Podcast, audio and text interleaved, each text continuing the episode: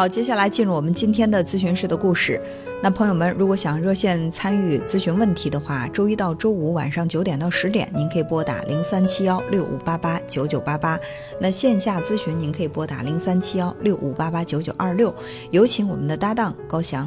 文聪好，听众朋友大家好，我们在这里将以咨询师的身份来跟大家讲述案例故事，同时我们会对来访者的个人信息予以保密设置。那今天呢，我们想和大家分享的这个案例呢，是一位女性来访者她的求助。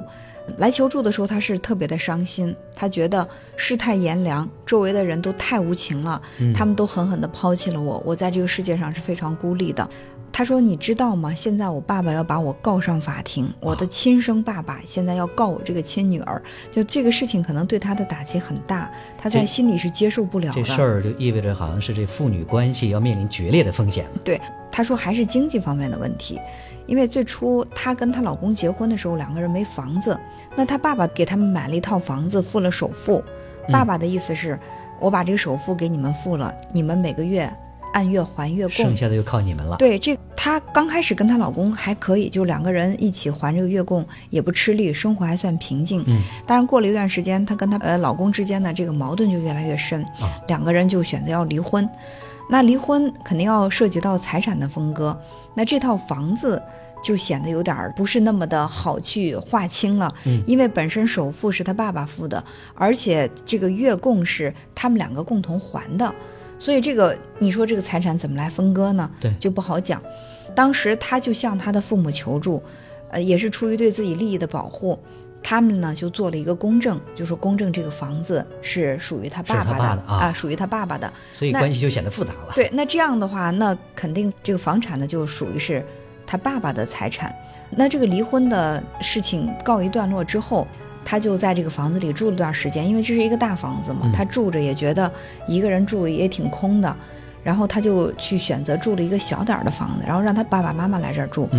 他其实这样想还是有点私心，因为他在这儿住，他要一个人去还这个月供，但如果说爸爸来住的话，爸爸可能就会把这个月供给还了。哦，嗯，呃，然后他呢就搬出去了，爸爸也按照他的这个。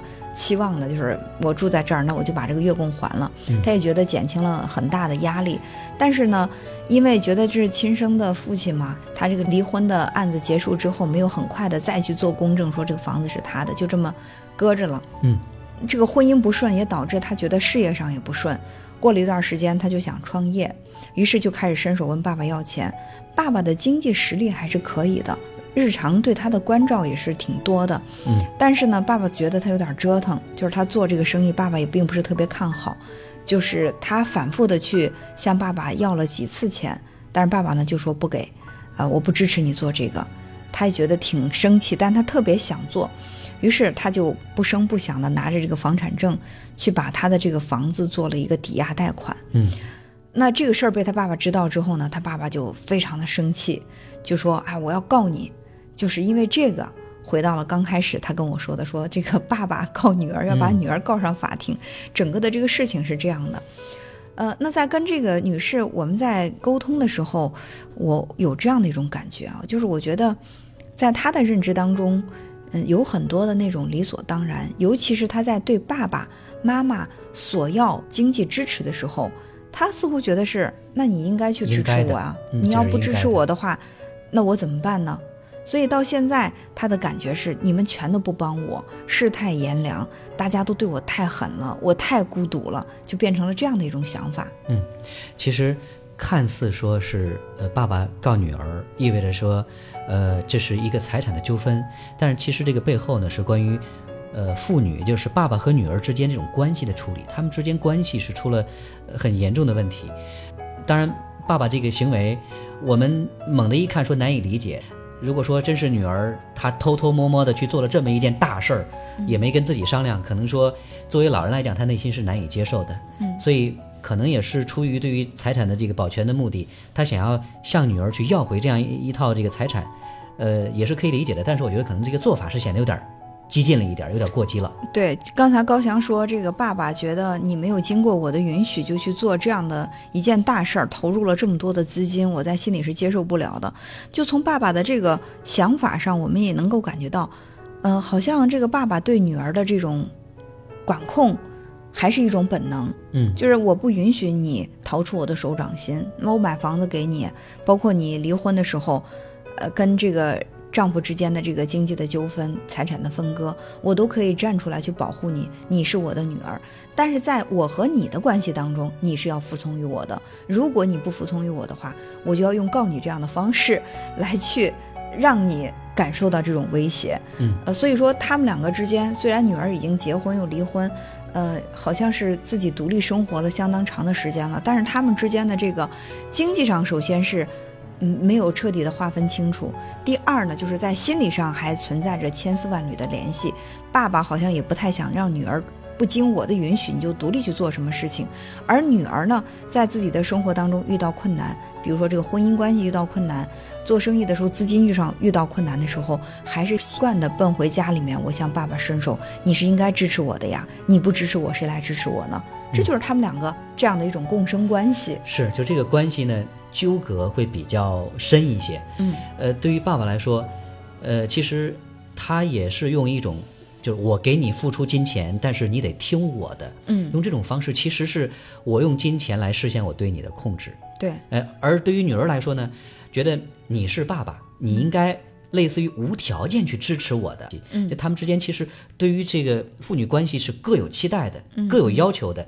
其实你看哈，这个女孩她对爸爸的期待也很高，爸爸对她的期待也高，只是说两个人之间的这个期待的点不一样。女儿是期待爸爸在经济上你可以源源不断的、毫无条件的去支持我、帮助我。而爸爸期待的是，你大事儿小情，你都得通过我的同意。如果我不点头同意，你不要去擅擅自的去做一些事情。可是你想，他们两个不再是一个爸爸和孩子的关系，这个女儿已经成年了，她不是一个未成年的孩子。这种控制会让女儿很难受。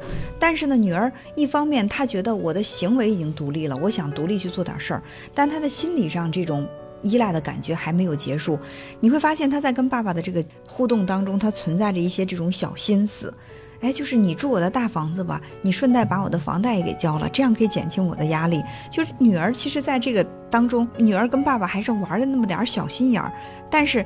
他还是觉得，就算是我玩小心眼儿了，那爸爸应该是全盘的包容的，却没有想到爸爸那么的动怒，直接告上法庭。其实并不是这个钱激怒了爸爸，激怒爸爸的原因是他也不适应这个女儿不听话了。对你想要呃逃脱我对你的掌控啊，嗯，你偷偷的去做了这样一件事情，没有经过我的允许，没有跟我商量，其实这是爸爸最为在意的事情。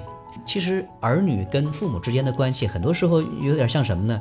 既依赖又渴望独立，这就是作为孩子在成长过程当中很正常的一个矛盾的心理。嗯嗯。呃，所以从小孩子到成长为成年人的这个过程当中，我们之间的关系其实也需要做一个改变，逐渐改变成一个成年的爸爸对于一个成年的儿女，他们之间这种关系，既相互的平等，同时呢又彼此尊重，有这样一种关系，要从原来的那种依赖的关系里边，其实是要挣脱出来的。嗯嗯，其实你从他们这个。女儿和爸爸的这个互动当中，你会发现他们是都想把这个关系给搅和的不清楚、不清不楚。就是说，哎，这个钱你看，首付是我付的，呃，房贷吧你还了一部分，然后我也还了一部分，这样就变成了你中有我，我中有你，我们两个永远也分不开这样的这种金钱关系，其实很形象的就表现出我们跟父母之间这种心理的关系，往往都是这样的。嗯。我说到这儿呢，这位女士她也承认，她说因为家里面只有她这一个孩子嘛，唯一的女儿，作为爸爸妈妈，他是不希望孩子走得太远，包括在谈恋爱这件事情上，他爸爸妈妈是不接纳他嫁得太远的。你留在我身边做一个乖乖女，做一个小猫，我宠你，但是呢，你要听话，我让你做什么你就做什么。但是女儿呢，慢慢的被宠的确实少了那种独立的。去应对生活的能力，我就知道我遇到困难了，我爸站在后面，我爸会支持我呀。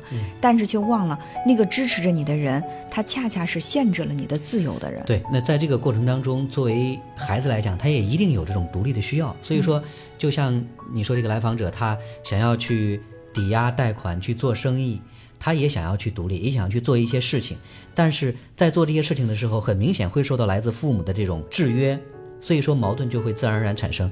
我觉得这位女士她要想去改变这个局面，首先就是她要能够看清楚她和爸爸之间的这个关系哈，就是你可以去做两种选择。第一呢，我就真的是做爸爸怀里那个乖乖女，我依偎他身边的那个小猫，给他温暖，听他给我安排我的生活。其实这也没问题。如果说你在心里不那么痛苦，你不那么追求自由和独立，其实这也是一种生活。嗯，那如果你说我不是，我也不是那个乖乖女，也不是那个。没有任何主见的小猫，我还是想去做做出属于我自己的一份事业的话，那我认为首先是从经济上，你要跟父母开始划清界限，不要把它搅在一起，就是刻意的把这个关系搅的，就是分不清你我，你的就是我的，我的还是你的，或者说你的是我的，我的还是我的，就是弄的就是不分彼此。其实往往你会发现，任何一种关系好到不分彼此的地步，矛盾就开始即将出现了。对。